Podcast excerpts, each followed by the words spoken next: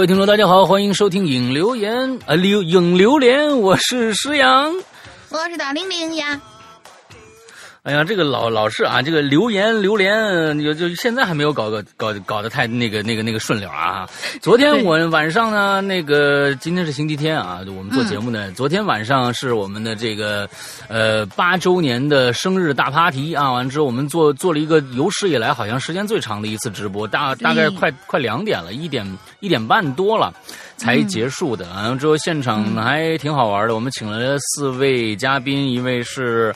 这个狐狸小姐，还有寇肉君，还有大那个明哥啊，还有这个小西，一位四位受访者，完了之后呢，嗯，给我们每个人都讲了差不多将近四十多分钟的啊，他们的自己的亲身经历。当然，这些我们的现场的这些录音也会放在我们的啊免费平台上面，供大家大家去收听。最关键的一点，大家请注意，在这周三，这周三里边呢，呃，我们会发布。呃，三年没有更新的一个系列节目啊，叫做《鬼影重重》续写。完了之后，这已差不多已经有三年的时间没有更新过了，距离上一次的《咒之洞》啊。完了之后呢，我们昨天是在整个的我们的直播的最后一个一个部分，我们去这个呃做了这样的一个现场直播的这样的一个呃。第一集啊，就是这个这个，嗯，鬼影重重的第一集的这样的一个直直播的一个播讲。但是，请大家注意，其实昨天呢，鬼影重重最新的这一个故事，其实是从直播的开始就开始贯穿开始了。因为昨天的那个，希望大家都能去花椒直播去看一下。嗯，我们昨天的直播的现场，差不多虽然有有挺长的，但是整个贯穿下来是一个整，也是一个整个的一个。整合的一个一个一个过程，就是说中间有一些桥段是跟最后的鬼影重重那个故事是息息相关的，嗯。所以，能想看到全貌的话，就必须去看那个现场直播的呃整个的录像啊，就是我们的回放。所以大家可以去关注一下。那么这星期三的时候，我们会放出最后一部分，我们呃的这个鬼影鬼影重重的这个最后一部分的呃整个的录音实况。那么，请大家也能加入到我们这一次的续写当中来啊！这一次呃我们。开启了一个大家非常熟悉的老话题的一个新篇章啊！这个我我在这就不太做过多的剧透了，大家星期三去听吧。啊在星期三之前，最好先去看一下我们的直播的实况回放。OK，嗯，这是大概我们。跟大家先说一下这个。那么从今天开始，我们在我们的这个公众平台里边啊，公众号，我们的微信公众号里面将开启下一个榴莲话题的这样的一个帖子的评论的这样的一个功能。所以大家呢，从这一周开始就可以写我们的新话题了。大林，这这个具体说一下这个。好，我跟我跟大家说一下啊。就是这个话题该怎么参与？就是说，我们会把这个话题推送放出来以后呢，大家可以看到下面评论区已经打开了，大家可以在微信里边，注意是微信里面，不是论坛了，搜索 “Hello 怪谈”，然后关注我们，进到页面里面以后呢，在下面的菜单里边点击“引榴莲”之后，点那个本期榴莲，本期榴莲你们就会看到这。次我们放出来的话题，然后顺便说一下，我们这次放出来的话题是最熟悉的陌生人，说说那些奇奇怪怪的邻居。所以，呃，大家可以嗯积极参与到我们的这个留言当中来。但是留言的时候，我们有一点点要求啊。首先，你千万千万不要在私信里边给我们说。如果在私信里面说的话呢，微信里面的平台它可能会有一些些，就是不知道什么关键字就会给你卡住，然后我们是收不到的。就是你觉得你发出去了，但是我们是收不到的。之后就是字数的限制。在底下盖楼，大家最好最好不要超过三层，也就是，呃，最理想的一个字数状态啊，就是一千五到一千八，因为每一层里面是六百字的一个限制嘛。最好最好不要超过三层，然后全部写在评论区，把你想说的全部写在评论区。对，就是这样一个。OK，当然，刚才大玲玲说的，请大家注意啊，是不是呃这个微信号是微信公众号，一定哦记住这个。微信是我们的微信公众号，去嗯。搜我们的微信公众号、嗯。之后，在微信公众号的左下角的快捷单菜单里面有一个引榴莲的菜单，点进去你就能看到本期榴莲了，在我们下面的评论区评论就 OK 了，大概是这样的一个情况哦。嗯呃，那么 OK，我们还继续我们现在的这一期的榴莲，我们那个经久不变的啊，校园诡异事件啊，这个二零二零春季 SP 这一期。这一个话题还够做三期的。啊，因为所以大家啊就有的听了啊，有这个这个大家大家听这个话题好像就是觉得好像听不够的感觉，而且写不够的感觉。好，每年都有在学校经历的事情，每年都有上了学或者刚刚毕业，或者啊、突然想起当年我怎么怎么样，像是我们上一嗯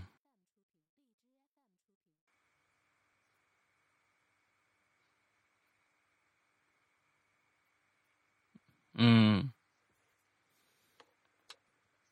OK，那我们看看今天呢，接着来第一条。好，第一条，这位同学叫过期少女，我看了一下，这次好像有基本上又是八成以上的人都没有给我们留过言，我们可嗯开心了，看到新同学或者或者哎一直潜水同学冒出来。这位同学叫过期少女，山羊大大龙鳞小姐姐好呀！我是一个潜水三年，你看就是潜水党三年的鬼友了。虽然嗯我是一个阳气旺盛的姑娘，但是看到这期校园诡异事件，让我就想起了高三那一年的一些走进你大爷的诡异事件，啊那看来不怎么诡异，都走进你大爷啊！嗯，来吧。也可能是强行大爷，毕竟谁都不愿意去惹这个事儿嘛。啊，我呢，嗯，我呢是学美术的。高三那年，我要参加集训。集训的时候有个好朋友，我叫他小王。我跟他是一个高中，所以集训前就已经很熟识了。她平时是一个积极向上、性格温和的女生，好像对一切都充满着希望似的。本来怀着满腔的热血去集训，学习她热爱的美术，但是事情却发生了变故。在我们去集训以后，我就渐渐发现啊，这孩子有点不对劲儿了。起初是画画的时候，画着画着，突然开始哭，整个情绪变得非常低落。作为他的好朋友，我自然很关心他。他呢就对我说：“嗯，我也不知道教室，哎，我也不知道教室我在的那间的教室，啊、我也不知哦，我也不的教室，应该是对。我也不知的教室，我在的那间对着道，啊，这好奇怪的一句话。好奇怪的一句话。对对对对对，因为这个这这这位同学写的所有的东西都还蛮顺的，所以他这句话显得非常的突兀。我不知道嗯当时这个人是不是就是这么说的啊？我们就暂且啊啊按他写的来念。他说：“我也不知的教室，我在的那间对着道，我觉得我画的不好。我在教室画画时候，常常听到隔壁老师在隔壁说我坏话，说我画的不行。嗯听他这么说，我以为也许他最近压力太大了，画的不好被批评了，所以情绪低落。因为就我们画室的格局而言，他不可能听到老师，就算是讲他坏话，他也不可能听到。我们两个不在一个班，我的教室是正对着办公室的，他的教室和办公室之间还隔着一个杂物间。所以呢，我只是劝他不要压力那么大什么的。到后来，有时候我们晚上睡觉的时候，都会听见他在被子里小声的啜泣。我不知道该怎么办了，只能平时多关心他一些吧。有一天他在洗澡，我和其他的室友在宿舍里画速写。过了一会儿，他出来了，然后问我们：“你们刚刚是不是说我坏话了？”我都听到了，嗯我一脸诧异。我我我刚才可没怎么说话呀，更别提说他坏话。嗯也就是这个时候，我开始一直到一直以来，他听到别人说他坏话，可能是他出现了什么幻听吧。我就跟他说，也许他应该去看一下医生，心理状态几乎不是特别好。他只说他的爸妈不会当真的，然后日子就这么继续过的。大概过了两天，那天中午在教室画画，另一个室友也来了教室。我鬼使神差的问了一句：“哎，小王在宿舍吗？”那室友说不在啊。我突然就觉得有些不对劲了，我就跑到小王班上一看，班上也没有，我就立刻跑回教跑回宿舍，宿舍里确实没有。我我挺担心小王想不开的，想了想就去了宿舍的顶楼。在我蹑手蹑脚的走到顶楼的时候，我果然看到了小王搬了一把椅子坐在顶楼的平台上，背对着我。我看到这个小王的左手臂没有动，右手臂动了几下。这样的动作让我很容易联想到他可能是在割腕，我一下就紧张起来了。我轻声往上又走了两步。就在这个时候，他突然站起来了，转过来看到了我，然后就有点不太好意思的把美工刀往身后藏了藏。我立刻跑上去，对我立刻跑上去把他美工刀拿过来。把他的左手臂拿起来一看，手臂上赫然是好几个刀口。还好他有些是怕疼，并没有真的割下去，也没有出太多血。于是我坚决把这件事情通知了老师，后来也联系他父母。再后来，他就被接回家了。过了一些时日，他来找我，我问他：“你有没有去看医生啊？”他说：“他那天就是，呃，借。”他那天就是借来找我的借口出来看医生的，他自己一个人去了医院看了心理医生，诊断为双向情感障碍。哦，不过知道啊啊，念念完，老大给大家科普一下这个双向情感障碍大概是什么。不过好在后来他回去以后，虽然没有继续学习画画，但是状态渐渐好起来了。如今他去了北方，我去了南方，不怎么联系。但是通过朋友圈看到他似乎又变得开朗起来了。然后呢，还有个小插曲：联考过后，有很多学生如果不校考就回家学，呃，如果不校考就回家学习文化课。我呢是留下来继续参加校考的。就在那段时间啊，不知道为什么我总是频繁的鬼压床。轻的时候意识醒意识醒着，身体无法动弹；重的时候，我甚至能感觉到有人在用手戳我的胳膊。还有一次，恍惚之间，我看到我的床上靠墙的位置有一个小婴儿一样的影子。不过，我觉得应该是那段时间校考压力太大，没有休息导致的，没有休息好导致的。也就是那段时间，宿舍搬走了一个室友。有一天晚上，寝室都在睡觉，万籁俱寂的时候，我隐隐约约听到有一些声响，那种声响就像是有人用指甲刮门板的声音，声音不太大，断断续续能听到，但是宿舍里却没有一个人说话。哎，我哪敢动啊！一边脑补着有一个白衣服的什么女鬼用指甲抠门，一边就又睡过去了。第二天早上一问，原来大家都听到了，但是都害怕，没有人敢出声。直到出门上课的时候，打开门看见门口有一个仓鼠笼子，以为是哪个没良心的回家把仓鼠给扔了，于是就把仓鼠捡回宿舍，没想过多的事情。等到晚上，我们三个在寝室聊天，我就看见那个搬走的室友的柜子门没有关紧，我们是上铺上床下桌的那种结构。我呢就顺手把柜子打开看了一眼，不看不要紧。这柜子里静静的放着一双高跟鞋，黑色细跟儿，红底儿。哦，这下我们都愣住了。这他娘的不是恐怖片里才会出现的事儿吗？嗯，毕竟我们都知道啊，我们那个搬走的室友她从来不穿高跟鞋，还是这种很细跟儿的。那女孩完全走的是森系路线，嗯，也发也发消息问了那个室友，确实不是她的。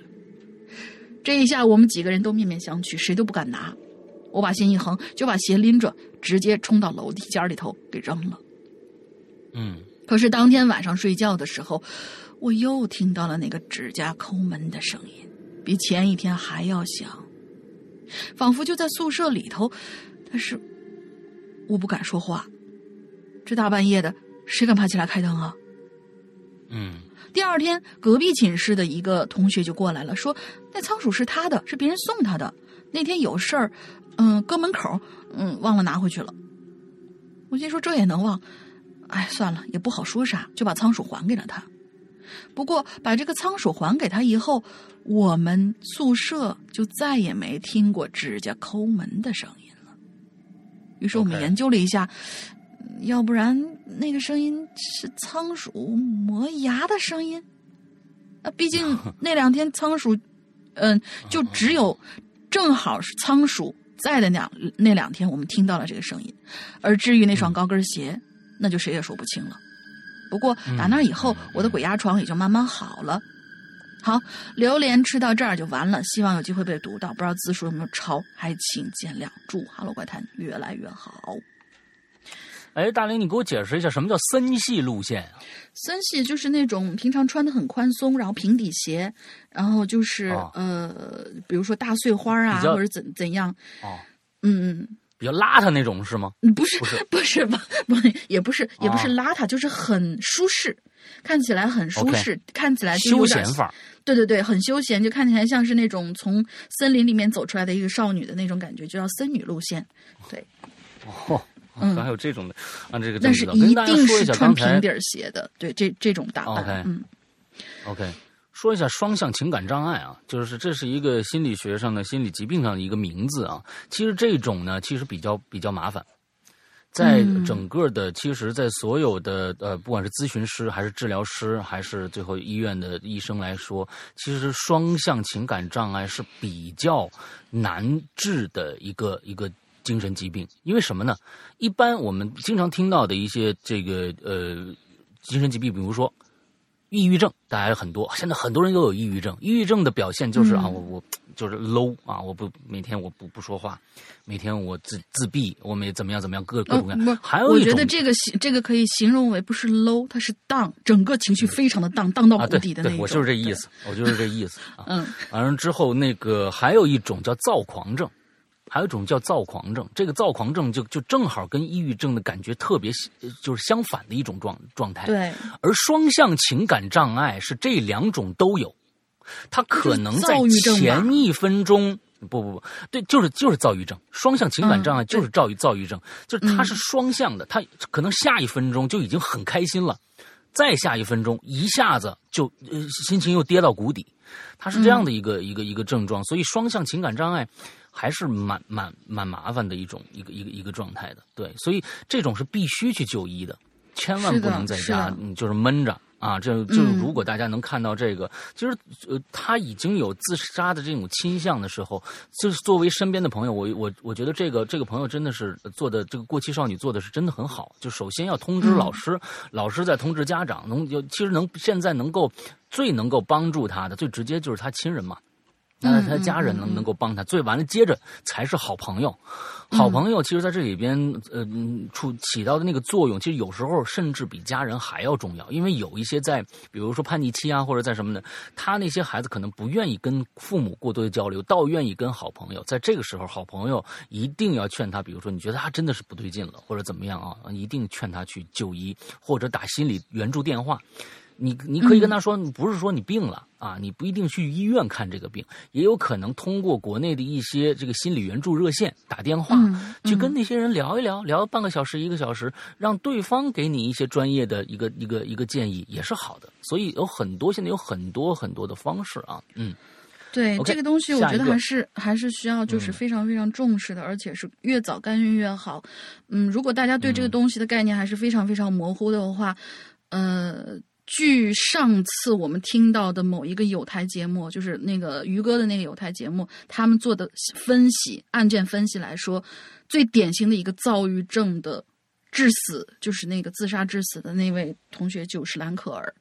所以这样这样的话，大家一下就知道大概是一个什么样的一个状态了，就是那种突然看起来很积极，但是又突然荡到谷底的那种感觉。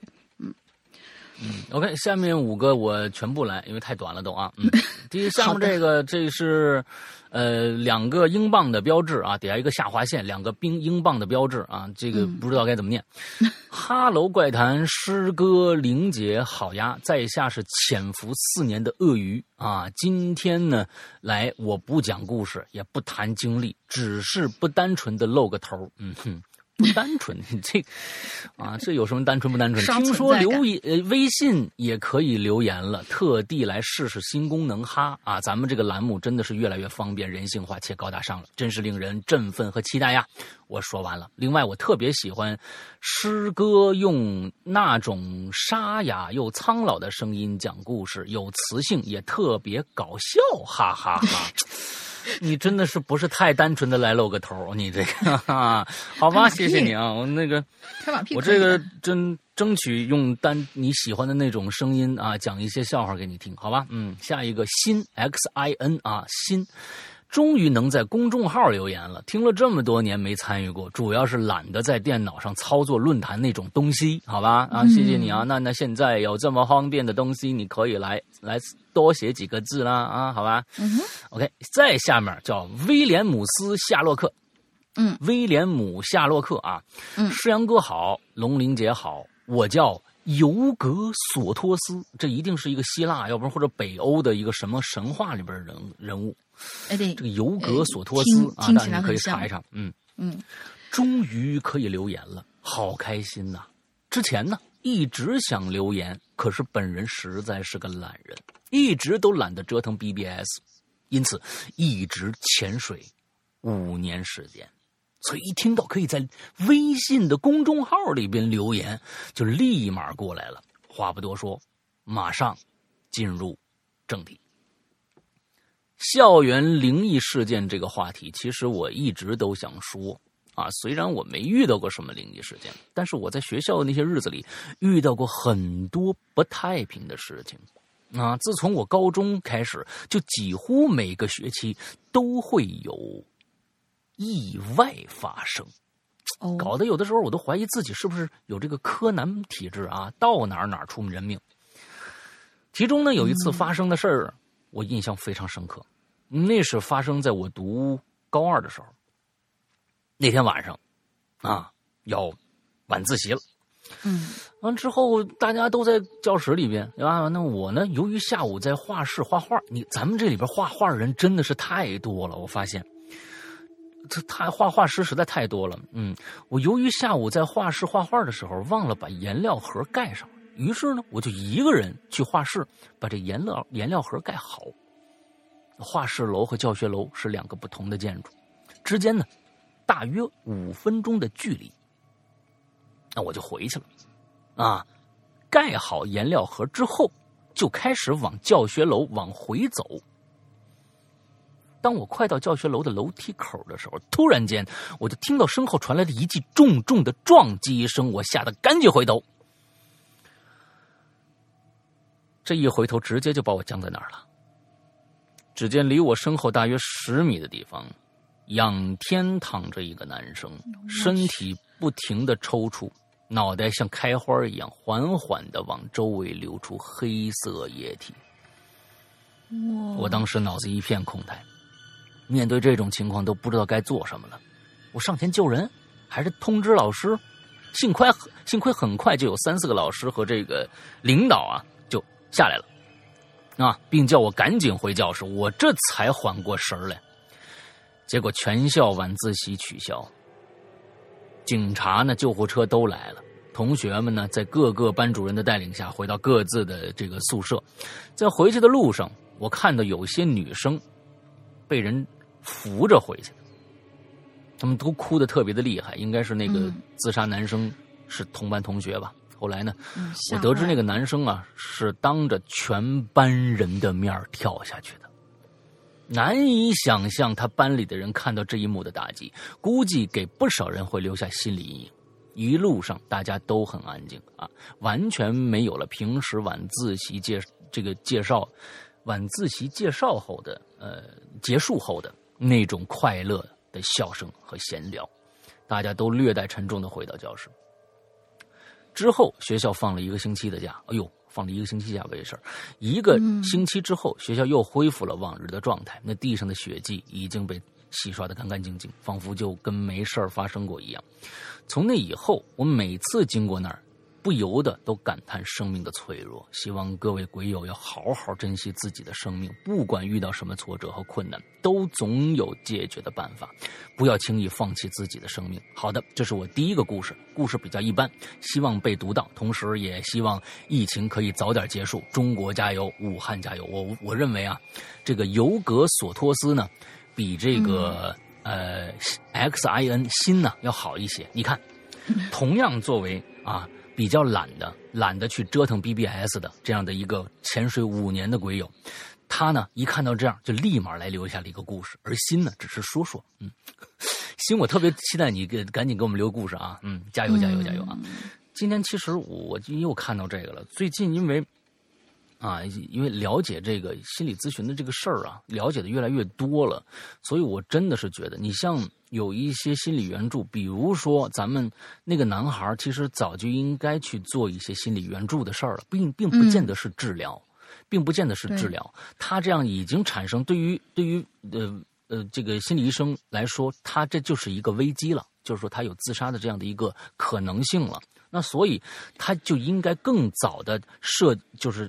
就是及时的请求心理援助，这样对他会有非常非常大的帮助。另外，其实大家眼睁睁的看到自己的同学从楼上跳下去，其实整个班，包括那些哭的女生或者怎样，有一些女生哭出来的好了，有一些女生可能压在心里，男生也压在心里不说。这个确实会给过后造成各种各样的应激反应的一些一些一些东西。对，这种应激反应还挺可怕的。嗯。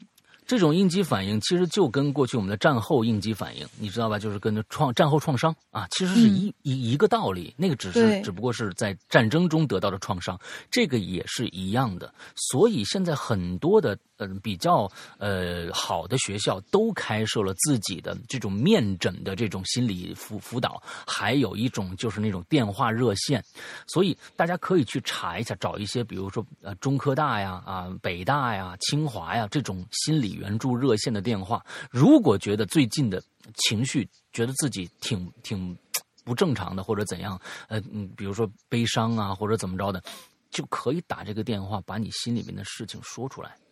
嗯，在在国国外确实这一点做的非常非常的好啊，学校也鼓励大家去去这种心理诊所，不是神心理诊心理热线去咨询，但是在国内呢，好像校方有一些。大呃好一点的院校已经开始做这些工作了，而且现在我们我觉得中国整个的心理咨询这一块儿已经慢慢起变得越来越好，越来越好，人也越来越专业。尤其是各大院校的一些心理咨询热线，那里边的人都是有心气儿要帮助别人的人，不是为了挣钱，他们不不收钱的，他们不收钱的，所以。有很多的，我建议大家就可以去这种心理热线，到网上一搜，这些电话都有啊，你就可以去打电话试试看。千万别别别信百度的啊，百度搜索那个没用，你找那个各大院校的那种心理咨询热线去试试看啊。又说了一个这样一个事儿啊，下面一个叫经络，世阳哥龙英姐好啊，我的我是经络林啊，西西一个潜水一年的小鬼友。还是美术集训的时候发现的《哈喽怪谈》这个宝藏，又是一个美术生，嗯，又是美术生啊！话不多说，切入正题。我们初中和小学啊是在一个学校，是在一个学校，而且呢，建校的时间呢大概是四五十年了。听爷爷说，学校之前是一个乱葬岗，就感觉在我们的学校里面啊，在我们的节目里面。这个学校啊，没有几个不是建在乱葬岗上，这个这个太奇怪了。嗯，这这这这样哈，感觉所有的学校都建在乱葬岗上。对，可能是一一是地便宜，二是就是建立学校有孩子这样的话，可以压一压那些呃呃污秽的那些东西吧。大概是，嗯嗯。所以在这种环境下，多少都会发生一点什么啊。在我们九年级，就是初三，学校又搭建了一个铁楼梯。啊，又搭建一个铁楼梯，这个楼梯啊是从三楼直接通到操场下边的一个台阶哦，就是直接是一个快速下楼的这么一个通道。啊，从那之后，我们我跟我的好朋友小 A 每天晚上放学回家都会走这个楼梯，就像围着学校转了一圈但是有一天晚上，啊，正常走这个楼梯，刚下来，小 A 突然就抓住我了，对我说：“哎，你看着了吗？”我说：“看着什么了？我什么都没看着啊。”他说：“快走，快快走！”催他快走。到了学校门口，他跟我说：“刚才有个白色的东西飘过去，你没看着啊？”我说：“我说没有啊，你看错了吧？”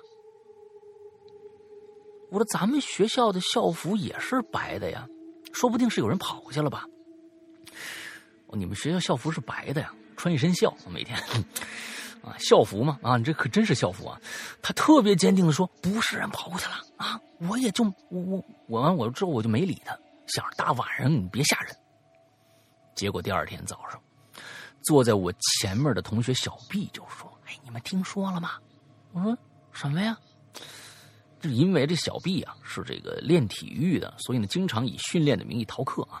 他说：“嗯，昨天晚上啊，他跟小伙伴在上晚自习的时候啊，去这铁楼梯下边坐着聊天啊，然后呢就拍照。”小 B 给他们拍完照，就发现小 C 后边有个东西，白色的，很模糊。完了，然后呢，就让小 C 自己呀，自己看。当时小 C 就跪那儿了。啊，哎，我这儿有照片，我不知道该怎么发上来。哎，咱们待待会儿说这个事儿啊。嗯，这一天以后呢，小 C 就请了两天的假，说说是生病了，而且呢，铁楼梯。在晚上也会封闭起来。至至于到底发生了什么，只有小 C 知道。这一次留言文笔不好，老大龙玲姐多担待，下回见。我觉得这个写的很清楚啊，就有时候少了点标点符号而已啊，没什么大问题。嗯，但是你这个我们说到了这个，嗯，就是如何给我们发图片这件事情。哎，呃，这这到底确实是个事情。哎，私信能给能发图片吗？咱们的那个公众号里边，私私信好像也发不了。我我没有见过私信有来过图片这个事情，应该是也也不是不可以的。好吧，我们我们会解决这个问题。有可能我们会开放一个什么样的一个号，完了或者是一个公众的一个地方，你把你把这个就发给我们，或者发到我们邮箱也行。我们下来继续讨论一下。我们下个星期给大家一个答复，看看以后如果大家有相应的这种照片的话啊，资料的话，看看怎么能同时发给我们，好吧？谢谢金洛给我们有这样的一个提议啊。嗯，就像是那个东方龙同学那样，有视频有真相，让大家看的时候就觉得特别的有代入感。嗯嗯，好，下一个这个撒库拉来接着你你来吧。嗯，好，下一个撒库拉问题，呃呃什么什么啊？对，呃撒库拉同学，主播小哥哥小姐姐好，一三年老龟友。不过不常出来留言，今天突然想起件事儿来，一直压在心里啊，挺难受的。今天就出来舒缓一下这些年的压力。本人呢是一个俄罗斯，嗯，俄罗斯天主教徒。简单说一下啊，中国大陆说的天主教一般是拉丁，呃，哦，俄罗斯礼天主教。中国大陆说的呢，一般都是拉丁礼天主教。而俄罗斯礼天主教主要在黑龙江、大连和新疆传播。除了与拉丁礼天主教礼仪上不同之外，最大的不同就是神父分黑袍和白袍。其中，黑袍神父是可以结婚的。我的哥哥就是黑袍神父。OK，背景介绍完。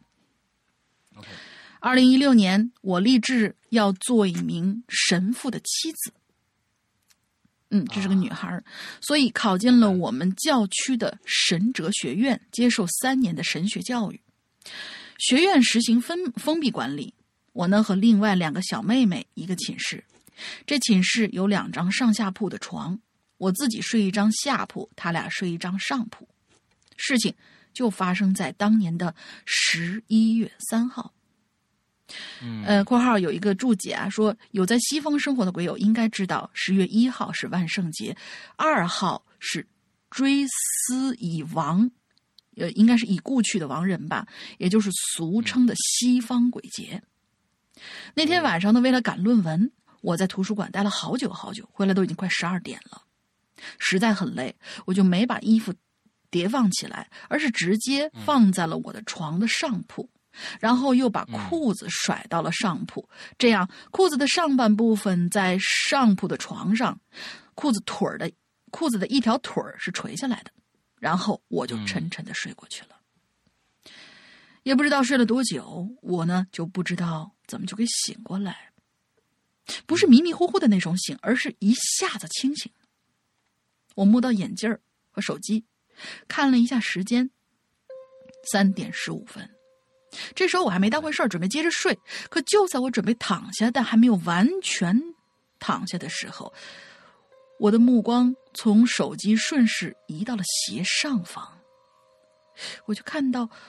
在我搭裤子的床的上铺那条裤子的裤腿儿里面，露出来一只脚。哇哦！我整个人一下就僵在那儿了，我无法形容当时的心情。如果非要形容的话，或许只能说毛骨悚然。我就那样直直看着那只脚，而这个时候好死不死的，我就想去摸一摸那只脚。我颤颤巍巍的伸出右手，一点一点的伸过去。我记得当时我好像是觉得，如果那只脚是一个幻象，那我一定会安心很多。嗯哼，我就这样伸手过去了。但是，不是幻想。我的手真真实实的摸到了那只脚，那种触感就跟我平时摸到自己的脚的触感是一样的。有皮肤有血肉的感觉，我太害怕了，一下子躺回到床上，蒙上头，一直哆嗦着。不知道过了多久，没什么动静，我就拉下被子看那只脚，已经消失了。我好像记得是我在摸的同时，他就缩进了我的裤子里，但又好像不是。反正一切发生的太快了，我当时真的太害怕，可能也记不太清楚了。反正我是不敢在寝室里继续待着，披上一条毯子去寝室楼的一个小教堂里坐了一晚上。第二天，我拜托同寝室的小妹妹把那条裤子扔掉，我不敢穿，也不敢碰它，就好像那裤子里真的有什么东西。我也不敢把这件事情跟修女姐姐说，因为即使在教会里看到并摸到那种东西，也绝对不是什么好事儿。我还可，而而且我还可能因此会被开除。自然的，我也就硬着头皮在那间寝室里那个床位上睡了整整一年。还好那只脚之后也没再出现过。再之后呢，我也在去年的六月份顺利的毕业，找到了心仪的他。我们两个去年平安夜的前一天结了婚，而他在今年的，而他在今年的复活节前也要。做神父，呃，他说是神使，神使，呃，圣神父，圣神父，哎，他的意思是升，呃，升职为神父了吗？还是哦，升神父，升神，升职，升职为神，对，升职为神父了，都挺好的。不过现在我却有个习惯，那就是衣服无论什么时候都必须要脱下来放进衣柜里，而且绝对不能是挂起来。嗯，我说我喜欢这样，这样看着挺规律，但事实却是我害怕，我害怕从那垂下的裤腿里再伸出一只脚来。啊，写这些字的时候，我手还在抖呢，感觉有些语无伦次。嗯，请杨哥和龙姐见谅。啊，没有写的很有逻辑啊，我是觉得，你看，从从这个其实我。我我一直不知道 Sakura 这样的一个，还有我们国家还有这样的就天主教的这种学院啊，完之后这个真不知道。你看这这个是一个真的写了这么多年学校诡异事件，这是一个非常特殊的一个学校。对，第一个出现神学院的同学们，哎，同学出来对对留的言，对对对，还真不知道，很独特，嗯嗯。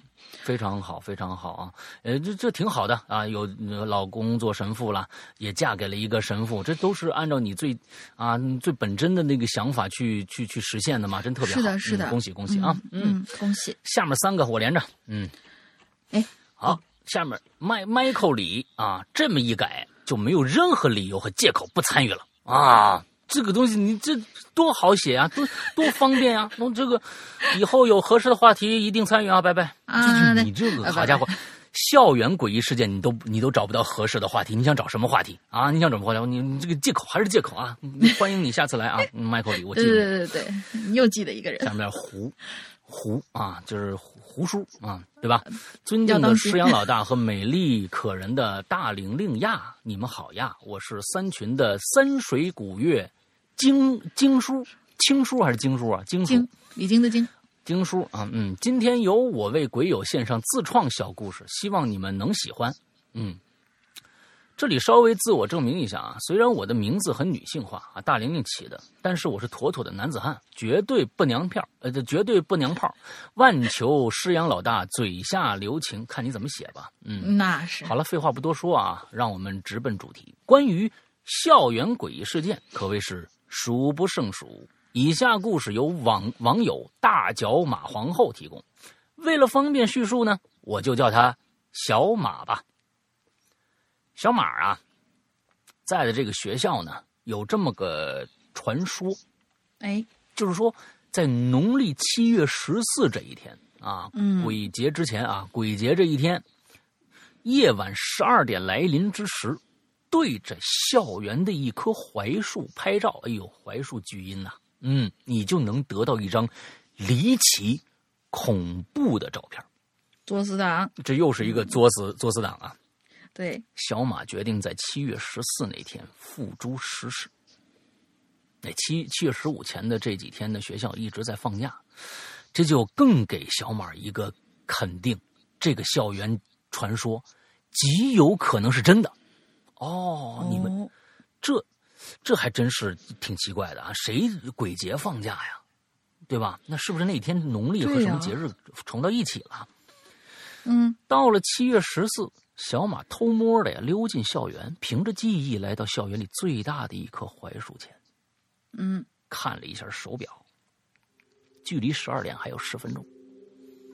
小马手里拿着一台拍立得相机，哎，很专业。非常棒，因为只有这种胶片的东西才能感染能量。手机没戏，对啊，手机手机没戏。我跟你们说，前段前一段时间我跟你们说过啊，就是拿手机照一张照片传过去，说哎呀你们屋满了，那个不科学啊，真的不科学。所以就是说这个是非常专业的啊，他嗯，就是等等十二点来临，嗯，还有两分钟就要到十二点了。此时的小马忍不住了。哎，对着槐树就是，就就是一顿各种角度拍，拍了二十多张。这拍立得一般只能放一一盒相卷，就是放十张相纸。你这二十多张，好家伙，两盒三盒。哎，你这而且为了很贵啊，一盒就好像六七十块钱啊，四五十块钱还是六七十块钱？你这好家伙，百百百十没有啊？每挺好的，每一张。都没有什么，就只有一棵孤零零的树。此时距离十二点只有十几秒了，小马决定在十二点来临前的几秒钟拍下最后几张照片。就在这个时候，小马听到有脚步声在向这边走过来，是学校的保安。小马吓了一跳啊，快速按了好几下快门，将吐出来的照片塞进口袋里，然后轻手轻脚的快速躲进一处阴暗角落里。哦。来人果然是保安呐！对方只是简单的在周围，怎么就变单田芳了？他只是用简，他只是简单的在周围用手电筒照了照，然后就离开了。小马松了口气，赶紧离开这儿。回到家，小马赶紧把照的照片全摊在桌子上，一一看来。可是直到看完最后一张照片，也什么都没有。那小马郁闷了。这这破了啊！哪有什么校园诡异事件都是假的。嗯，接着他拿起最后一张照片，当扇子在那扇，心想这肯定是假的了，根本没有什么离奇事件是吧？扇了几下，他再次拿起手上这照片，突然就发现照片中间就在槐树的树干上有个小黑点儿。这是之前没有的。小马仔细看了看，突然就发现那个小黑点儿正在扭曲变形。小马惊奇的看着呀，眼睛一眨不眨盯着这个离奇的事儿啊。就在小马盯着照片三十秒钟以后，这个小黑点突然间迅速扩大，几几乎占据了整张照片。下一瞬间，一张阴森恐怖的脸从黑洞里冲了出来，直奔向小马。小马吓得大叫一声，往后一退，那张照片也在空中飘了飘，落在了地上。小马颤抖的手摸了摸。慢慢摸向那张照片，鼓起勇气翻看那张照片，却发现那张照片上什么都没有，没有小黑点，也没有恐怖的脸，更没有那棵树。啊！照片里只有一片草地。小马看向其他照片，发现里面都是一片草地。而这个时候，小马终于想起来了，校园里确实有一棵槐树，只不过在半年前就被砍掉了。既然没有树，那么自己看到的究竟是什么呢？故事到这儿就结束了，文笔不好还请见谅。那么咱们下期再见，瞧。哎。这这故事挺好啊，就是在这里边呢，有一些有一些小细节需要我们，但是我觉得后来呢，这些小细节可能也不是什么问题。首先，拍立得啊，这个东西啊，你要是真的是拍了二十多张，你只差那个就离十二点只有两分钟了，我我跟你说，你基本上你最多能看到其中的一两张，因为得删半天呢，它才能完全成像。对啊，你这二十多张你不可能全看着。我跟你说啊，这是一个 bug 点啊，所以这故事一看呢有编的这个嫌疑啊，有编的嫌疑。但是我觉得你拿这个拍立得是非常重的，呃，非常好的。你在这儿哪怕只说，我都没来及看，因为要删半天呢，所以我都揣兜里了，就差十几秒，我想再拍几张。这时候有人来了，哎，这故事就完全的。合理化了，我跟你说啊，这非常牛逼的一个故事了啊！哎，在这提出一些合理性的这么一些建议啊。嗯，应该是被电影给带偏了，因为电影里面好像啊，拍完扇两下就行啊，哎，扇两下，哦，有鬼，有白影或者有什么什么什么东西。啊啊，扇两下就行，其实扇半天的，对对对，最少得半分钟一分钟啊，最少半分钟一分钟啊，嗯。接下来叫彬彬啊，好方便呀。万年懒癌的我也可以出来冒泡啊！完了，嗯，然后就只是冒了个泡。我们这个地方，就就这，咕嘟没了，你知道吗？就 冒了个泡。好吧，好吧，希望彬彬啊也可以下次有理的给我们这个彬彬有礼的给我们写一个你的故事，好吧？啊，多冒几个泡。OK，好，接着下面一个，呃，下面一个略有点长啊，大家慢慢听。他这个应该是写了一个云南的故事，我们来听听这这个叫“不可思议一坨肉”的同学写了什么关于云南的故事，看看有没有猫姐所熟悉的那些情节。施阳龙鳞老师，嗯嗯，好吧，你们好，我是谭鬼小妖。这个故事名字叫《鬼店》，是由我亲身经历所描述的。云南啊，是一座富有民族特色的地方，总想去看看那里的苍山洱海，那里的风土人情。初三的冬天，我和亲戚一块踏上了云南这片土地。落地之后，也会感慨跟沿海城市的机场大相径庭。内陆城市也无可厚非。挨家挨户也不算拥挤，落脚之地却离机场呃啊落脚之地离机场比较远，一路上坐着车，迎着冷风还肆意的放声大叫，兴奋不已，全然不知道之后我们会经历一些什么。车子开了很久，穿过一排排老旧的瓦房和一条条沙砾路，因为下飞机的时候已经是傍晚了，现在天已经有些。已经逐渐暗沉，路上只有星星点零零星星的门户透出几点光亮。哎呀，我发现这边的门户好像老家那边的房子，而且这才几点，怎么都没开门啊？我贴着车窗旁，嘴里呼出的热气让窗子蒙上了一层薄雾，让外面的事物看起来更加的不真切。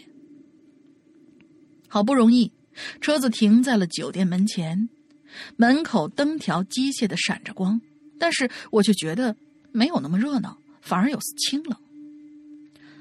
到达前台，只走了几步，大厅的灯光很暗，感觉就像是深夜时分，但是。墙上的挂钟却提醒我，现在只有八点。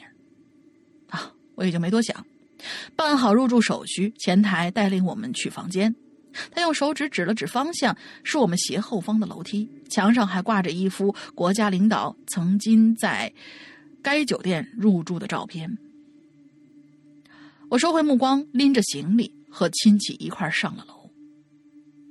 这是木质结构的楼梯，走上去会发生很大的声响。我呢也尽量放缓步子的轻重。我走在最前面，也是第一个到达二楼的人。只是我刚刚走出楼梯口，眼前的景象就让我不由得怔住了。这是一个半封闭的圆形结构，在风水学上来说，这是聚阴的地形啊。因为庭院里栽种了树，也就是汉字之中的“困”。如果仅仅是这样，倒还不算什么。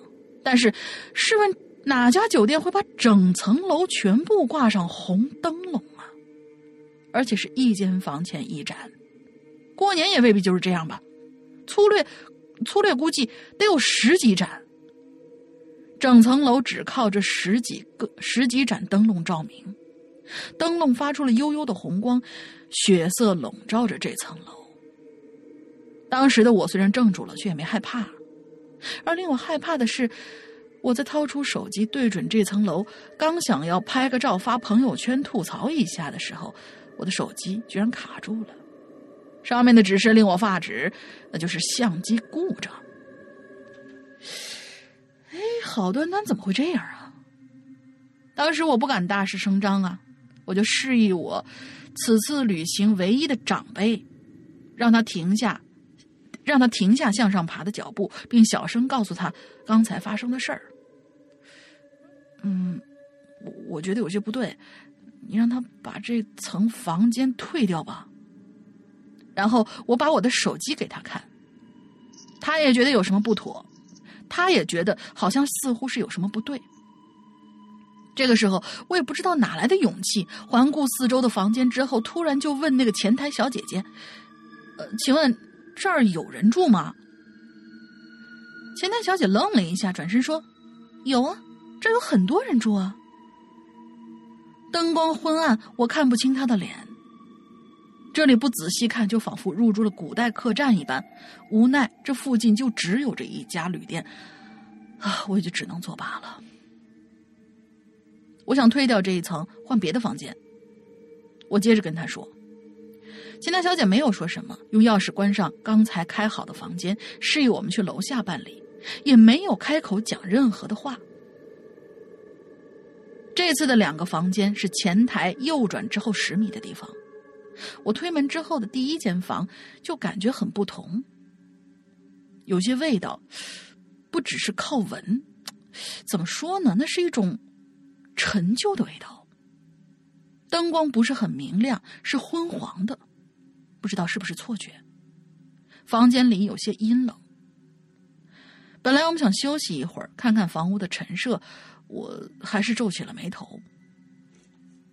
初中有时候为了打发时间，听了不少民族传说，也学习了不少风水知识，而这正是让我感到不舒服的地方。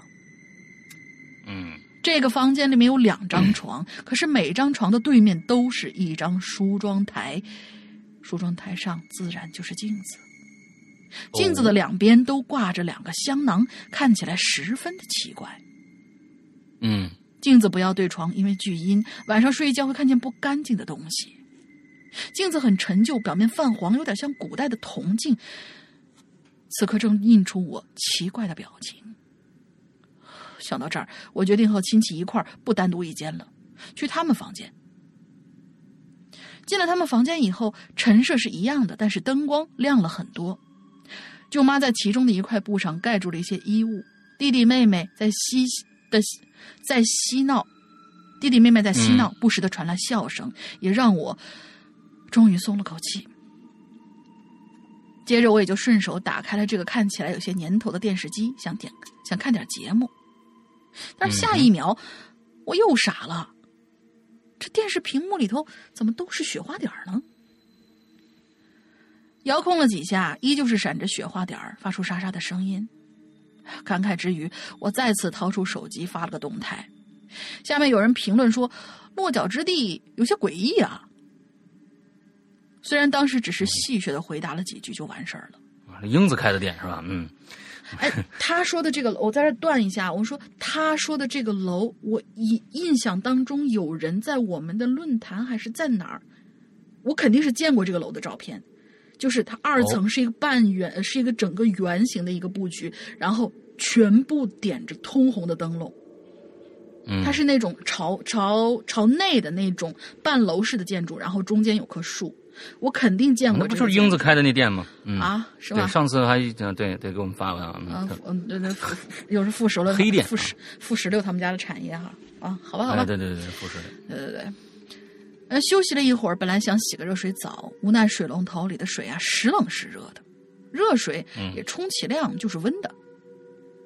在云南，在云南的冬天，这根本就于事无补。于是我不打算在这儿洗澡了，洗个脚就算就算完事儿。这时候呢，我就拿起房间的热水壶，想要烧一壶热水暖一暖。但是，一切还是那么不如意，水壶是坏的，不加热。打开房门，穿着拖鞋，拖着步子去问前台。走廊不是封闭的，冷风肆意的灌着，有些刺骨。前台说可以更换，我呢就把水壶从房间里拿出来，到前台更换，重新关上门，继续烧热水。然而重蹈覆辙，换了之后的水壶水还是没烧开，不出所料，又坏了。这个时候，我弟弟就有点好奇：“姐姐，我跟你一块儿去吧。”再次走走出房门，前台居然没有人。我捧着水壶绕到前台走了一圈，也没有看到半个人影。有人吗？我问了一句，没有人回答。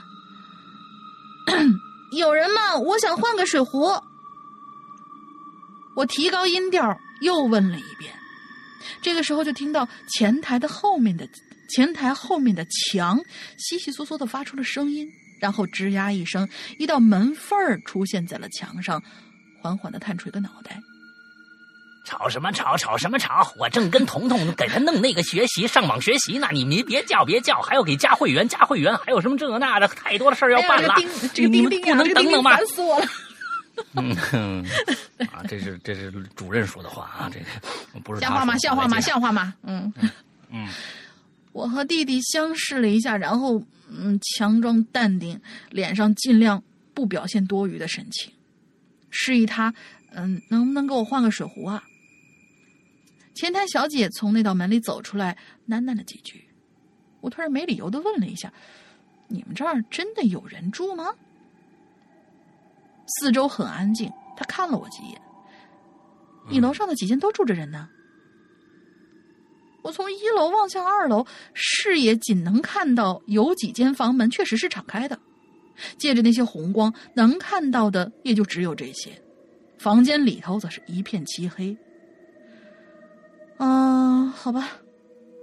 我象征性的回了一句，也没敢多问，拿着换好的水壶，快步和弟弟一块儿回去。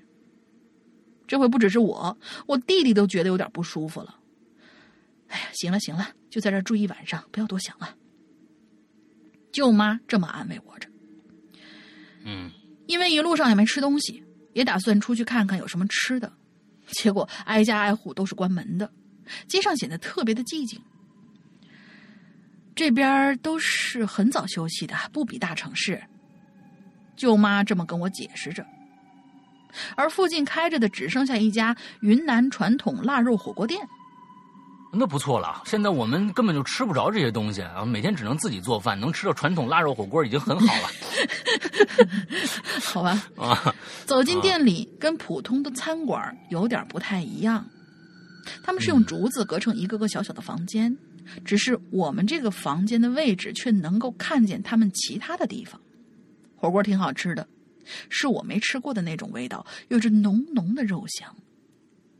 吃到一半，余光瞟向一个房间，不是就餐的地方，像是食物准食材准备室，里面是关着灯的。嗯但是透过玻璃，玻璃推门儿呃，但是透过玻璃推门儿，依稀能看到几排肉正挂在那儿。我不禁想起了恐怖电影里，哎，我不禁想到了什么，然后笑着夹起一块腊肉，就跟他们说：“哎，我怎么想起那种恐怖电影里头，就是觉得咱们在吃的是腌好的人肉啊。”嗯，这话一出，可把他们吓坏了。舅妈也嗔怪我，你净说些奇怪的话。我也就打着哈哈糊弄过去了。回到酒店，幸好一夜无梦。早上接近中午的时候，我们离开了酒店，坐上车开往新的目的地。这个时候，我的弟弟凑到耳边小声说：“其实，直到早上，我也没看见除我们以外的任何人。嗯，挺好。这这英子开这店都挺怪的啊。”嗯，对，这这个嗯，云南有些地方，我我是我去过云南，但是好像没见过有太就像像像你们说的这个这么奇怪的地方啊。我觉得那边地方确实关门，像像小村落里边关门确实很早。你比如说去我们去腾冲，腾冲就算市区有一些地方，它就是饭馆，它好像嗯八点还是九点九、点钟也就全都关掉了，只有一些可能特别火的那种店啊，还还在那儿开着门。完了之后，反正确实是这样，对。嗯就是猫姐带我们去的那种唱祝酒歌的地方。对，啊，对，那那个是不不，他是在那个那昆明，昆明一线城市嘛，那二啊一线、二线城市这种地方，还还是跟大城市是一样的啊，一样的。嗯，对，嗯，好，我们现在加了一个包包啊，名字叫做包包，帅气的老大，谢谢。嗯那个什么的大玲子啊，美丽的大玲子啊，嗯，挺腻的。食呃池塘哦。哦，池塘男孩是吧？对对池塘男孩包包应该就是池塘男孩。是的池塘来吃榴莲，是呃榴榴舍宿舍莲了啊，来留宿来吃留宿舍莲了。嗯，其实关于校园恐怖故事呢，我本人并没有太多经历，那么我就来讲述一个在朋友那儿听来的真实的故事吧。嗯，S 学校 S 是 G 某四线大城市一所年头久远的卫校啊，据说呢，这个历史最早可以追溯到开放初期，改革开放初期就是八十年代末。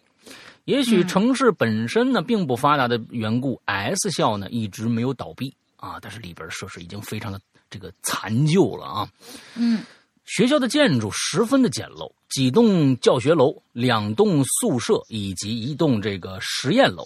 嗯，有实验楼就不错。嗯，这个楼宇的外墙的土黄色墙体呢，由于多年的风雨冲刷，加上校方并没有修缮，墙皮已经脱落的差不多了。如果不是偶尔还有学生进出，在不明情况的外人来看，这儿啊，跟一所废弃的学校相差无几。这个卫校啊，两周坐落着这个两，就是应该是卫校两旁坐落着两座建筑，南侧是一座同样老旧的私立医院，西侧是一间城隍庙。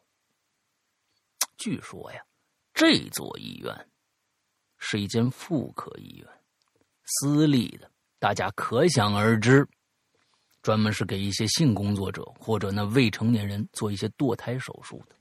按知情人透露，妇科医院对于死胎的处理方法非常之不人道，哦，而是贪图方便，在深夜之时，趁无人发现，偷偷将死胎埋藏于城隍庙周边。太，这这真的是缺了大德了，我跟你们说，对呀真是缺了大德了。嗯，确实。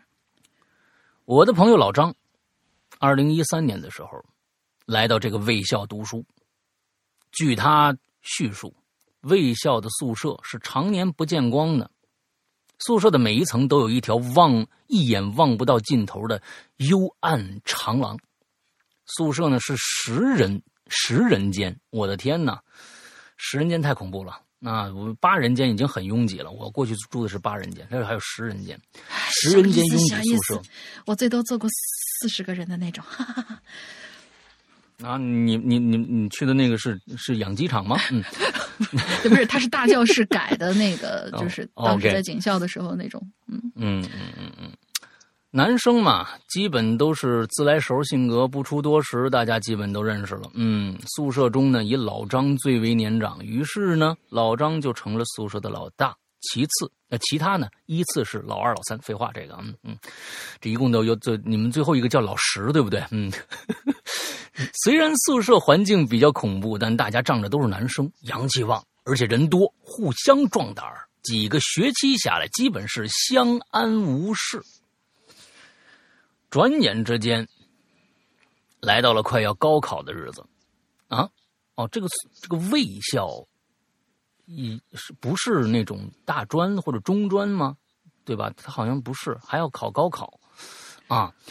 来到高考日子，要是不是职高，或者说是怎样？职高啊，对，就是在初中以上，但是在高中以下的那种，会不会这样？大家都沉浸在这个紧张的复习备考当中，一回到宿舍就闷头苦读，聊天的时间也自然少了。宿舍的空间充斥着凝重的学习气氛。这一天，老张啊，用随身听听这个。呃，这个英语啊，英英语听力，一直到深夜。就在他摘下耳机，正准备睡觉，突然发现原本安静的宿舍有了一丝响动。老张不由得仔细环视着宿舍的情况啊，原来呢，哎，是老四起来了，大概是要上厕所。老张也没想多，啊。可说来也奇怪，往常老张只要头一挨枕头，不出片刻就已经睡过去了。可今天晚上在床上辗转反侧二十多分钟还没睡着，老张就纳了闷了啊！难道是刚才练听力导致神经太兴奋了？还得听听《哈喽怪谈》啊，放松一下。嗯，老张呢自嘲的摇了摇头，准备啊，哎，我也去个厕所得了。突然。他就发现宿舍门没关，再看一下宿舍，老四还没回来呢。去厕所这么长时间啊！老张疑惑的就下了床，走出宿舍，他就发现老四正在长廊尽头的楼梯口那个地方，不停的自顾自的转圈儿。老张看了一阵子，觉得毛骨悚然呐。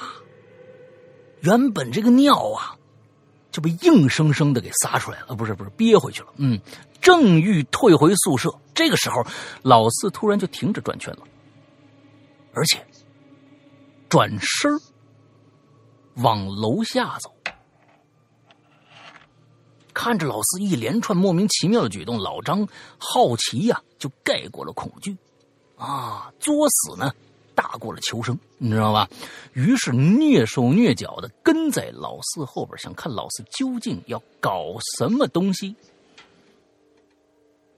只见老四下了楼，出了宿舍楼，径直来到校门口。由于时值深夜，门卫老头早就在门卫室里睡着了，没什么能阻拦他的。老三、老四尾随着老张，尾随着老四。一起爬过了低矮的校门，走出了学校。走出了学校，老四一直向西走，很快就来到那个城隍庙的门口。哎，老张就更加这个疑惑了，说：“这小子半夜来拜神呐？啊是不是想高考了啊？拜拜神，得到什么神的庇佑啊？”但是。老四并没有进城隍庙，而且是在一，而是在一处土坡那儿就跪下来，接着用双手就开始刨。老张看着更加疑惑了，正想着靠靠靠近一点啊，是吧？我能看清楚老老四究究竟干什么呢？很快，这老四就刨出一土坑来，然后突然他就停下手中的动作，双手仿佛从土坑里抱出来什么东西，借着微弱的月光，老四老张就看着这老四啊，闭着眼睛呢。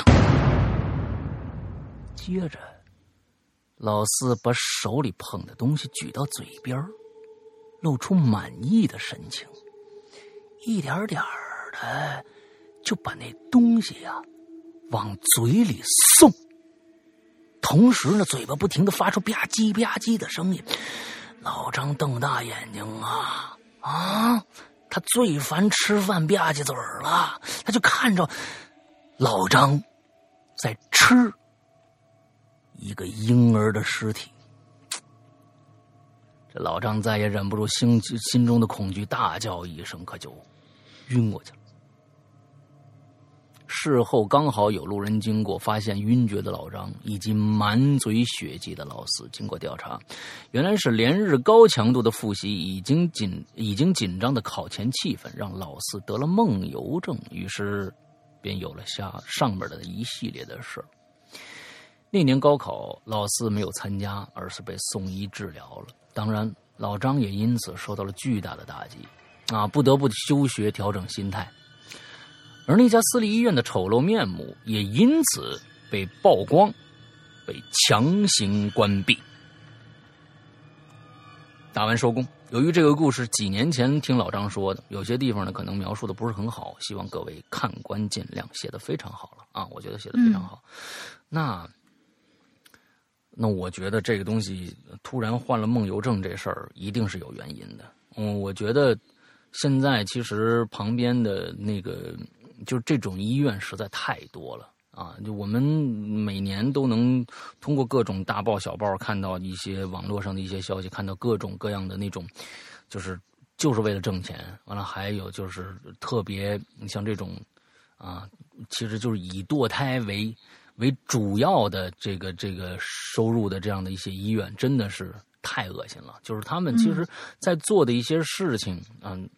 我觉得院方他们也不知道，他们做的一些很有时候很缺德的一些事情，完再用一些更缺德的事情方法处理这些事情，我觉得一点敬畏心都没有。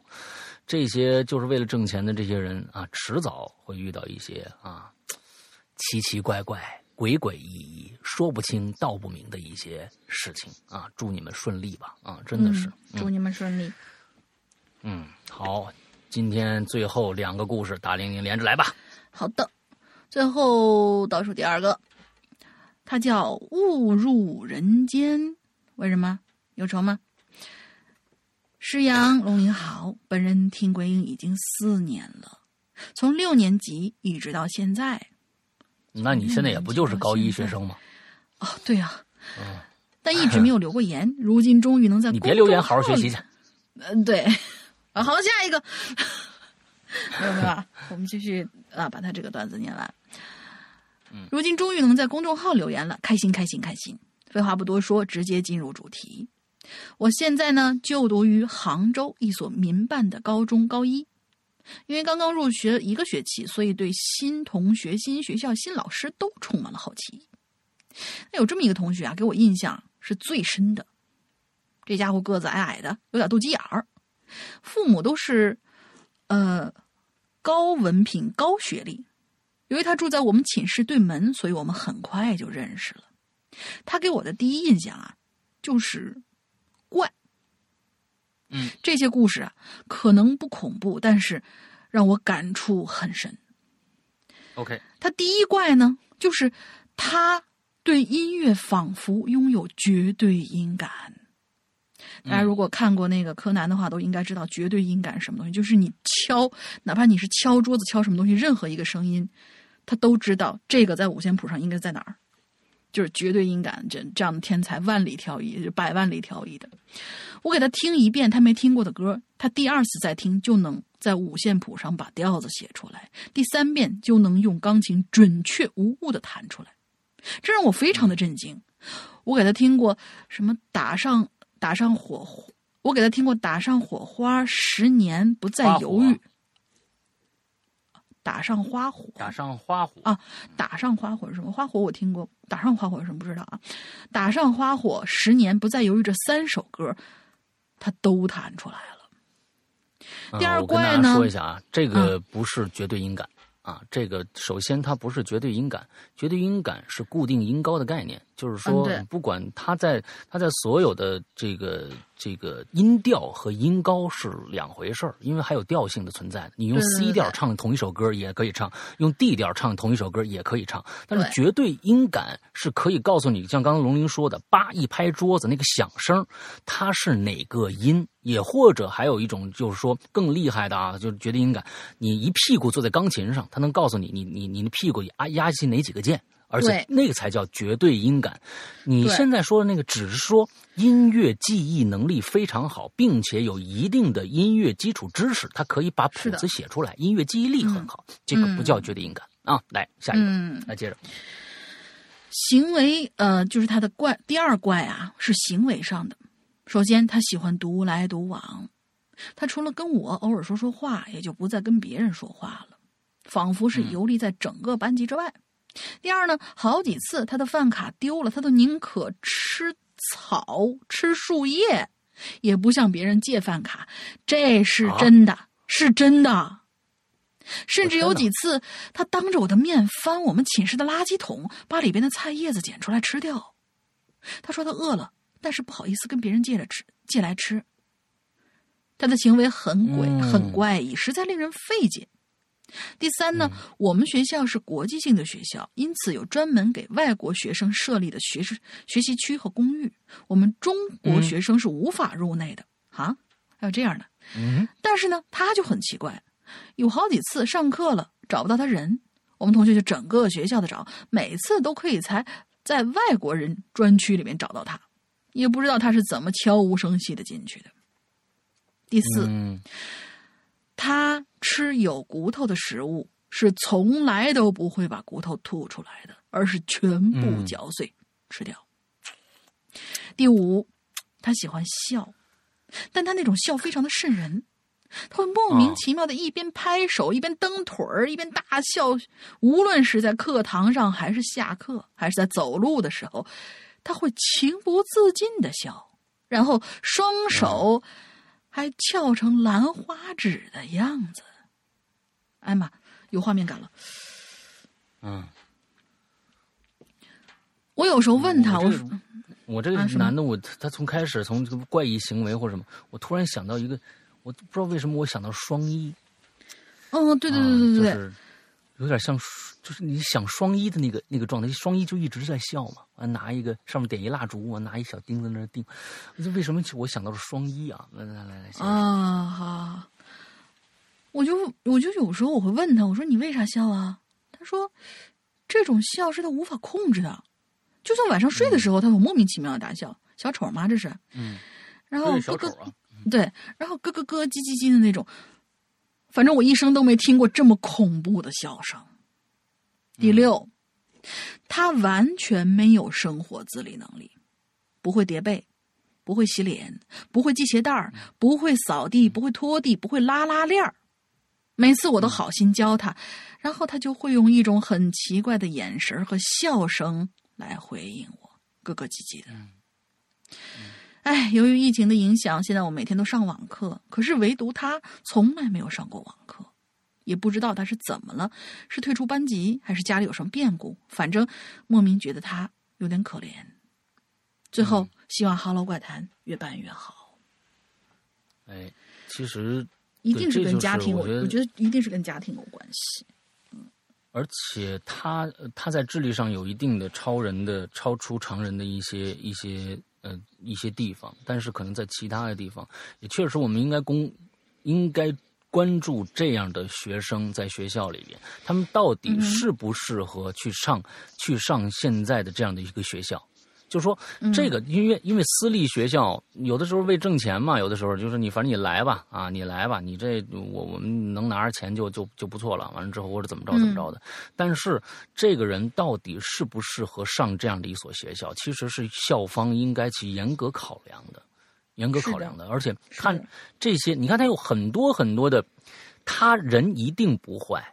这个这个孩子一定不会，但是有一些行为他是没有办法自控的。你比如说，他为什么不会这么这么大了？为什么不会任何的有有这个家庭的这种这种自理能力啊？还有就是说，这种笑，就是说，上一次我跟大家说，我说小丑这部电影，嗯，他他讲了很多啊，小丑，你你知道他的前前前面是怎么着？他有这种病，但是这种人跟一个正常人生活在一起，他确实让别人产生不适感啊，这是肯定的呀。是的，他是肯定的，所以你不能说正常人好像就有这个社会有多冷漠，完了之后多无情或者怎么着怎么着的，那个是没有办法的。那是一个正常人，可能真的是一个打打心眼里就看你忽然这旁边有人跟你笑了，你多瘆人呢！这个就我我觉得，嗯，所以这个是是他是不是应该去一个更加适合他的学校？这个应该是去做考量的。是的，嗯嗯嗯。好吧，下边我们最后一个最后一位同学啊，他是嗯提了一些可能是疑疑难解惑的一些问题。他说能在这，他叫回到未来，然后他说能在这里留言真的很好，但是有个别有图片的留言可能还是不太方便。要是这个微信评论区也可以插图就好了。另外，像我们这种灌水的留言怎么过滤掉呢？是不是在节目里要说一下？别总灌水不讲故事。对，就像我们之前那那几位灌水的同学啊。很善意的建议。回到未来，这位同学啊，这非常好。所以我们在想，确实我们要解决这样的一个问题，就是说，虽然我们在里边得到的图片啊并不多，那可能就是说几期留言有那么一条可能会有配有图片这样子，但是我们还是要，既然有这样的一个需求，我们尽量的，我们想办法看看能不能解决掉，能用一个。最简单的一个方式，看看能不能解决掉这个问题。之后，呃，嗯，之后我觉得灌水这件事情我，看是个什么样的水。就是如果说，其实我们在最开始 N 年前，我们嗯做第一期引留言的时候，嗯，我们就会把所有人的留言，那个时候灌水的。更多那个时候说啊，这个加油啊，我们都念，嗯啊两个字儿，人说你们真棒啊，我们也也念。但是那个时候有不同的一个乐趣，就是大家的参与度非常的高。对，所以我们这一次其实大家从这几期的留言已经能听出来了，我们其实有一些这种短的、短小的这种帖子，我们还是会念的。但是我们现在有一些，比如说加油啊或者什么，我们就滤掉了。哎，如果是真是像这种建议帖，还有一些很有趣的一些帖子，我们还是会拿出来，不管它长短，我们还会拿出来，因为既然是叫留呃留言嘛，那么长短都应该被挑选和接纳。所以，这个是我们跟以前的在论坛那么长时间了，大家都写大长文，是一个最大的一个不一样的地方。我们现在其实并不建议大家写很长很长，所以我们限制了一个每层它的官方的限定是六百字，六百字就不能再写了。那六百字，三层楼打顶，也就是一千八百字，已经很长很长了。所以大家一定要遵循这个。那我们再长的话，我们可能就真的不念了，那就太长了，好吧？OK，那今天这是我们哎全部的一个一个内容。OK，接下来呢，大英说个进群密码吧。进群密码就是刚才呃在倒数第二个误入人间的这位同学，他说了他高中的一个让他觉得很奇怪的这位这位小朋友啊。然后刚才老大就说这个孩子的各种各样的行为让他想到了一个漫画角色叫双一。哦，这个漫画是谁画的？四个字哦，OK，好，双一这个，如果大家喜欢看漫画、喜欢恐怖的东西，一定知道，一定会知道，一定知道，丁南双一嘛，对吧？嗯，好，我们 接下来就跟大家说一下这个我们的会员了，嗯。会员上个星期啊，确确实是就是没看到消息的朋友，那真的是不好意思了。我们在星期六，也就是昨天的时间，星期六和星期天，我们这两天做了我们的这个八周年的一个打折季，就这两天时间，就在这两天时间里面，我们打八折，一百九十八元的会员。所以，呃，现在已经这个活活动已经结束了啊，所以就是说这是一个噩耗来的，对很多人同同学来说。但是你放心，我们。嗯，我们我们争取经常做这样的一个打折的一个活动给到大家，因为确实打折这个事儿，我跟你们说，现在挺难的一个一个事儿，就是说必须人工处理。我们全部都是主任英子一个人。接纳几是一两百的那个，就在这两天一两百的人进来，完了之后加会员，完了就他每天还要每个人还要单独的处理发各种各样信息，你们家的人就知道了，你你那是一个人对你，但是他要面对几几几百个，所以非常非常的累。那么等到我们的新版的苹果 APP 上线以后，我们会解决这样的一个问题，也就是说不需要以后就不需要人工了。基本不需要人工了，直接在 A P P 里，我们争取能够实现这样的一个打折的一个一个方案。那么在以后，呃，我们会经常做一些打折的这样的一个活动的啊。OK，那我们再来说一下我们的会员啊，我们的会员呢，呃，就是在我们的苹果 A P P 啊，那不是不是我们的 A P P 里面，那苹苹果和安卓，我们现在 A P P 都有了。呃，苹果的那就搜索“鬼影人间”，还搜索以前的名字，呃，哈，这个呃。嗯，安卓呢也是搜索《鬼影人间》，但是如果你的手机自带的商城里面没有我们的《鬼影人间》，请你下载一个叫做豌豆荚的一个商城，里面一定有我们这个 APP 啊，去下载一下。下载回来以后，我们的 APP 分两大部分，一大部分呢是普通的一些过去的以往的季播节目和我们以往的高呃这个长篇剧场的一些售卖。还有一些，比如说《影榴莲》，嗯，还有这个《奇了怪了》的一些免费收收听。如果你只听《鬼影人间》这一档节目，《哈喽怪谈》这一档节目的话，你其实就下我们的 APP 去听就 OK 了。里面的所有的节目都有，啊，里面有些免费的，有些收费的。这是在普通的一个一个一个一个专区里面，还有一个另外不同的一个大区，叫做会员专区，请注意。会员专区里面的这样的一个内容，和刚才我说的那些免费的和收费的单个的这些节目的普通专区的内容是完全没有交集的。也就是说，外面的节目就是普通专区的节目和这个呃会员专区的节目，它不是一挂的。外面的那个该收费收费，会员专区不包括那还那些节目，那些单个收费的节目。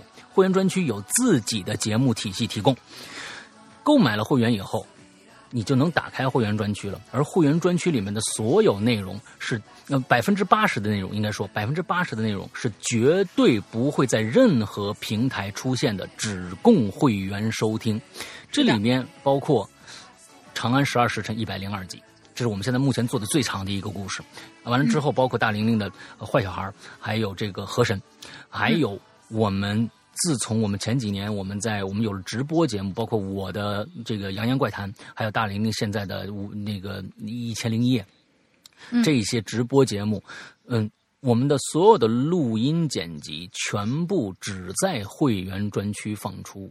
啊，也就是说，这里边呢有包括了一个巨大的一个故事库。这个故事库包括什么？包括高智商犯罪的第三、第四部，包括呃这个紫禁城的这个长夜难明，还有最新的一部他刚刚写的低智商犯罪，还包括呃十四分之这个十四分之一的全本，包括这个屌丝道士，包括我现在正在说的呃暖气，包括大玲玲在说的呃我在泰国卖佛牌那些年，还包括现在秘藏，嗯，所这些这些故事十。十多个，二十，就算有二十个了吧，总总总总有，嗯，很多很多的故事，完了之后全部在我们的会员专区，只在会员专区放出。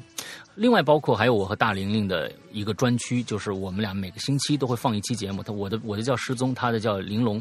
之后这两期节目，每个星期都跟大家介绍一些好看的书、电影、杂志，还有什么音音乐之类的这些东西，那一些推荐。还有一个叫怪藏，这个怪藏里边呢，是每个星期我们都会有个短小精干的一个故事啊，嗯，一个短故事在里边。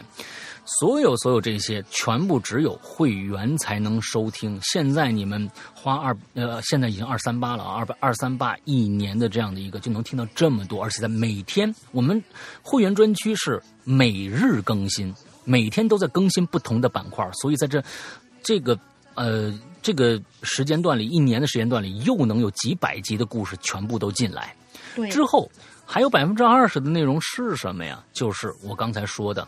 我们的季播节目也会员有一个极其长的一个提前收听量，现在我们正在更新第十季，第十季的反响非常之好，而第九季其实，在去年年初大家就已经听完了，而我们放出第九季的真正拿出来单独售卖，是在听完了以后，差不多有快半年多的时间以后才拿出来单独售卖的，也就是说，会员有一个极其长的一个收听量，而。也就是说，在这一年里边，你只要买了《鬼影人间》发布的所有的节目，都在会员里面包括了，你不需要再去单独付费了，也就不需要再单独付费。但是如果哪一天第十季结束了，我们要拿出来单独售卖了，拿出来的第第十季的那一天，拿出来单独售卖那一天，会员专区你就听不到了。所以越早购买，你享受的福利越多。OK。这是我们的内容包含。接着像如何如何购买，苹果呃，安卓很简单，安卓是这个，你只要有支付宝就可以直接付费，不用管，直接付费就好了。但是你没有支付宝，只有微信的话，用下面这个方法啊。苹果用户，我们希望所有苹果用户都可以用下面这个方法来购买，因为苹果会拿走我们百分之三十的一个利润，他们要分走，所以呢，也希希望用下面这个方法。再者，第三点。你在苹果和安卓都购买了节目，那就都已经成为了会员啊，已经成为会员了。你想加我们的微信的 VIP 群，也用下面这个方法，什么方法？加一个微信号“鬼影会员全拼”，“鬼影会员全拼”这样的一个微信号，加好以后，我们的主任英子会热情的跟你接待你。但是，请大家加的时候一定记住，在备注里边一定要备注一下“我要加会员”或者是“我是会员加群”这样的一个备注。这样呢，我们的工作人员能更快的去理你。要不然什么都不写，嗯，那可能我们就就就可能就先给那些呃就是备注的人先去理他们了，好吧？大概就是这个样子。这就是我们所有的会员的一个一个流程。OK，那大玲玲还有什么想说的吗？就是说，你们这些长文档，如果实在实在觉得自己写的故事很好，就是有这些文笔的这些同学，故事很好啊，然后觉得留在评论区，要么就是因为太长缩不了，要么就是因为对不上话题的这些同学，不要着急，你们可以把你们的稿子，呃，就是码文字，然后投稿在鬼影人间圈 A 新浪点 com。如果入选的话，你的故事也有可能出现在我们的会员专区里的怪藏那一块儿，因为怪藏大多数都是呃，就是百分之九十以上都是我们的鬼友提供的，尤其是在榴莲里边，我们挑选出来的更为优质的故事，然后我们精致的把它做成和我们日常听的那些就是配乐广播剧一样的那些那些水准那些东西。嗯，能够希望大家也就是有这个就是冲动，给我们多多投稿吧。嗯，冲动还行，欲望对投稿的欲望啊，欲望冲动啊，这都是都是往往往这沟里带的啊。啊，OK，那我们今天的节目到这儿结束，祝大家这一周快乐开心，拜拜，拜拜。